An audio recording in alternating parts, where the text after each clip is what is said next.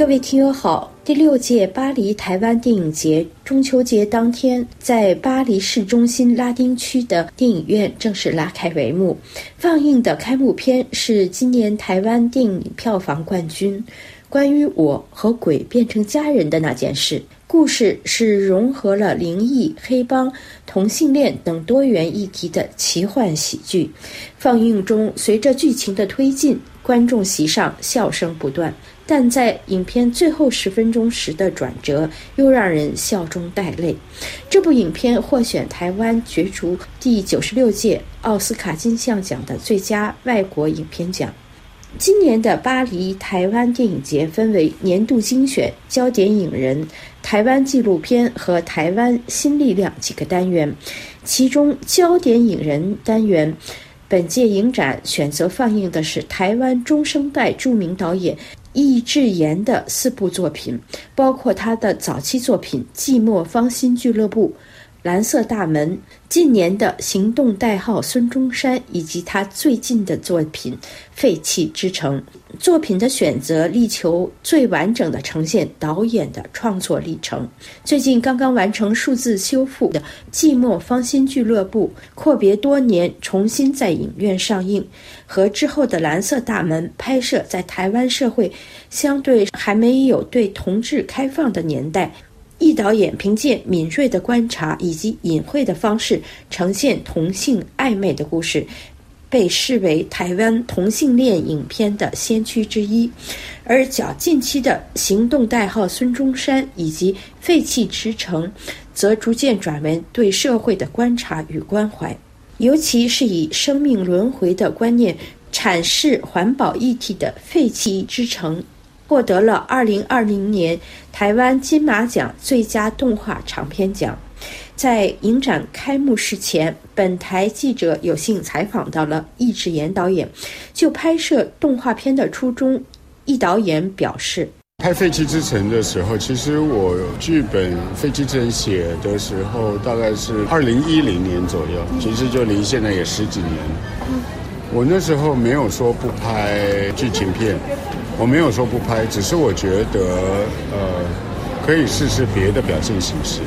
对我个人而言，其实就是一个啊，从事新的叙事方式。这个动画片哪方面吸引您去拍？用动画片的这种方式，还只是简单的尝试？没有，因为我们在拍 live action 的时候，嗯，真的人在那边演绎这些剧本跟角色，其实。它有很大一部分啊，它的基础是一个写实的考量。可是动画片的时候，它写实之外，它啊可以更充分的运用想象力，啊表现主义的手法等等这些东西，在一般我们做 live action 里面会比较有局限。所以对我而言是一种新的尝试，新的啊叙事的手法，啊满足我个人。在啊说电影故事的时候，啊新的可能性，所以我我觉得对我个人，如果从一个非常非常个人的观点而言的话，完全是满足我一部分对于这个电影媒体的可能性那个想象的一个实践，对我而言是这样。可是另外，如果从一个比较呃业界宏观的角度去看这个事情的时候。